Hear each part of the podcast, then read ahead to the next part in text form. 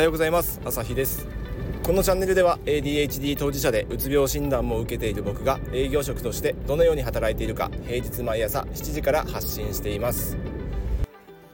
先日の放送で ADHD はキャッシュレスで生活していきましょうという話をしました。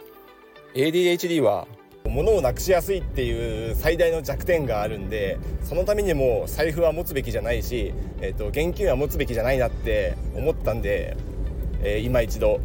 やっぱりこの日本でキャッシュレスがあんまり進まない理由のをちょっと簡単に振り返って ADHD が率先してキャッシュレスを進めて僕らがあのキャッシュレス社会を牽引していこうっていうあの無駄な夢を語ろうと思います。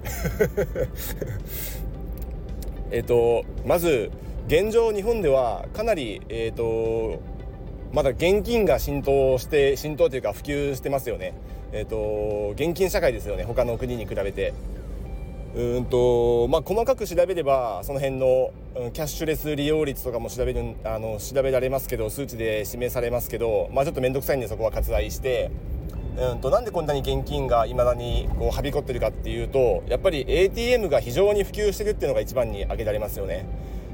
コンビニがまずたくさんあってコンビニには必ず ATM があってそこで、えーとまあ、ほとんどの場合かなり少ない手数料で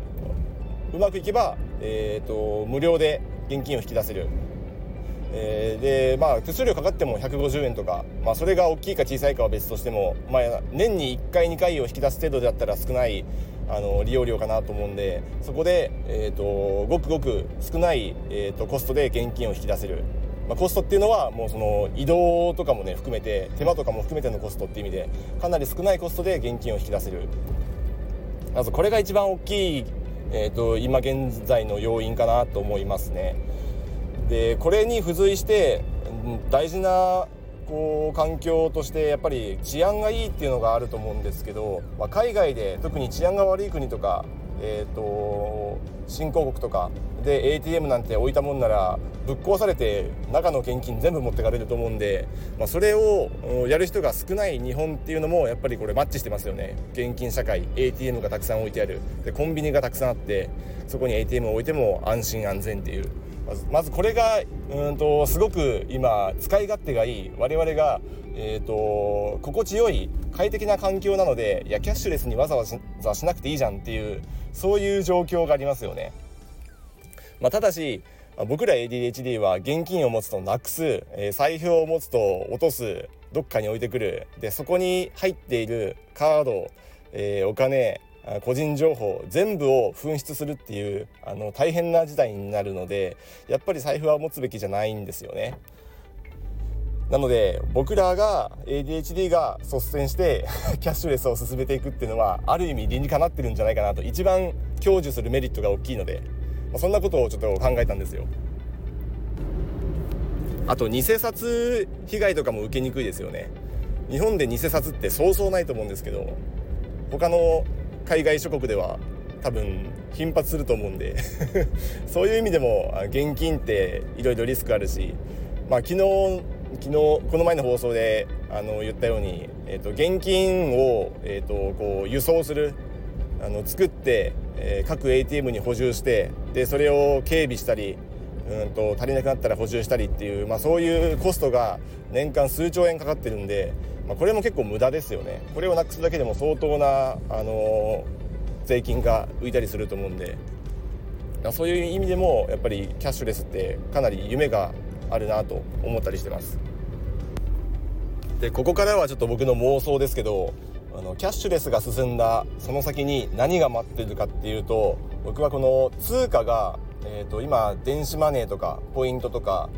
うんとまあ、ペイペイマネーでしたっけ？ペイペイのポイントとかあと楽天キャッシュとかそういう企業が発行しているうんと電子マネーが主に利用されてますけど、まあ、これ最終的にはあの暗号資産に置き換わるんじゃないかなって勝手に妄想してます、まあ、いわゆる仮想通貨。ビットコインとかイーサリアムとか。まあそういう仮想通貨の方が使い勝手が絶対いいですよね。あの全全世界共通の通貨でで送金手数料がかからない。でうんと決済手段としてもすごく優秀でうんと楽天ペイとか PayPay とか、まあ、クレジットカードも使うとうんとその発行しているサービスを提供している企業にやっぱり手数料持ってかれますよね。2%とかクレカだったら2%とかうんと決済 QR コード決済でも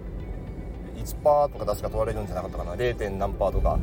だから結構その決済を、うん、するお店側でも負担する経費がでかいんですよね。こういうのって。だからその分の手数料も、えー、価格に乗っけて今いろいろと,、うんと物価が設定されてると思うんですがこれ仮想通貨にしたらあれって別にどこの、うん、企業がやってるとかじゃなくてあの 勝手にあの存在してるものなんでうんとあれを使うのに手数料っていらないわけですよ。だとしたらあの 決済する側もされる側も余計な手数料を払わなくていいわけですよね。そしたら絶対そっちの方が良くないですか？単純に考えて。いや Web3 が浸透していくとあの多分そういう世界が待ってるんじゃないかなと思うし、うんとこれからメタバースとかももっと、えー、発展して世の中に普及していって多分現実と仮想空間の境目が今よりもっとシームレスになると思うんですよ。そしたら、うんと、メタバース上で会議とかうんとなんかこうやり取りっていうのは普通に起こり得ると思うんで今よりももっと、まあ、今でもあの Zoom とかでやったりしますけど、まあ、Zoom だと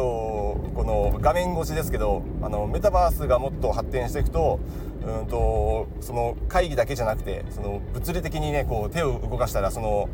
うんとアバターも手を手が動くとか。で 3D のその空間の中でいろいろできると思うんでその中で絶対こう取引が行われる。その取引に使われる通貨っていうのはもう完全に仮想通貨暗号資産だと思うんであのそういう意味でも暗号資産って結構こう夢を持ってるなっていうふうに思うんですね。でその時あの現金しか持ってない人。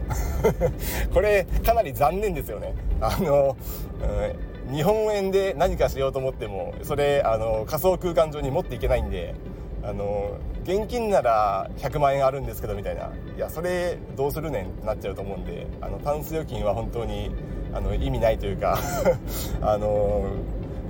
仮想空間あのの中ではあのメタバース上では全く使えなくなってしまうんで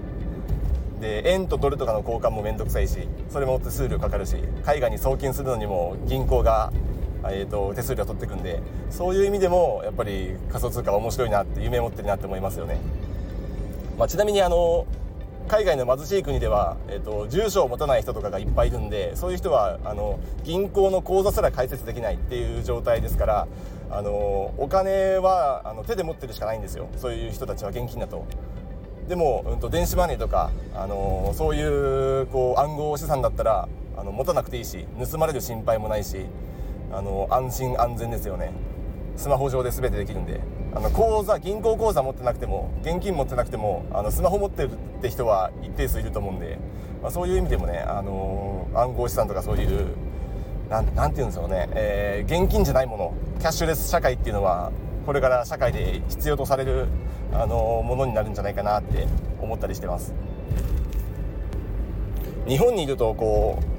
う快適すぎてそういう、えー、なんかなんだろう情報が入ってこないんですけど今このネット上でいろんな情報とかあの引っ張ってこれるんでそういうものを見たり聞いたりするとやっぱりこの日本がいかに快適すぎるか。で海外はあのいろいろ不自由あるからこそキャッシュレスが発展するとかうんとメタバースが必要とされるとか Web3 待望論があると思うんで、まあ、そういうところにも結構アンテナ張っていかないと気づいたら自分だけ現金持ってるっていう。あのネット上でウォレット持ってないっていうね。あのメタマスク持ってないっていうことになっちゃうと思うんで。まあ、そういうところも結構アンテナ張ってねあの僕ら ADHD は新しいものに飛びつくっていうあの良くも悪くもそういう性質結構あると思うんで積極的にそういうのをトライしていったらいいんじゃないかなって思ったりしますね。はいということでキャッシュレスには夢があるんで、えーと現金を持つとろくなことをしない。ろくなことをしないというかすぐなくすとかね。あのそういうリスクがつきまとうんであの僕ら ADHD はキャッシュレスで生きていきましょう。でそういうねあのちょっと特殊な人間っていうのが多分これまでの歴史上でもねあのいろいろとこう最先端あの最初はちょっとなんか変なやつっていう風なちょっと異質な存在がられると思うんですけど、まあ、そういう人たちが多分こう時代をこう変えてきたあ人たちでもあると思うんであの結構起業家とか、あのー、はなんだろうイーロン・マスクもね、あのー ADHD じゃないや。ASD だったり公表してるんでやっぱりそういう人ってちょっと特殊な異質な存在だと思うんでそういうのに僕らはちょっと当てはまる可能性がかなり高いと思うんで異質なら異質でもうそのまま突き抜けていこうじゃないかっていうそういう発想もありかなと思います。その先に何か面白いものが待ってたり、えーと、最先端を生きてあの時代についていけたり時代を切り開く存在になれたりすると思うんでそこはちょっと振り切っちゃってもいいんじゃないかなって思ったりしますね。みんなと同じで財布持ってないであの自分は2023年から財布持ってませんでしたって言ったら多分10年後それは早いねみたいなことになったりするんじゃないですかね。分かんないですけど。ということでちょっとキャッシュレスについての夢を語ってみました。あの僕らには当てはまる、えー、合致するものじゃないかなと思うのであのぜひ気になる方はあの財布を押せて生きてみてください。ということでではまた明日。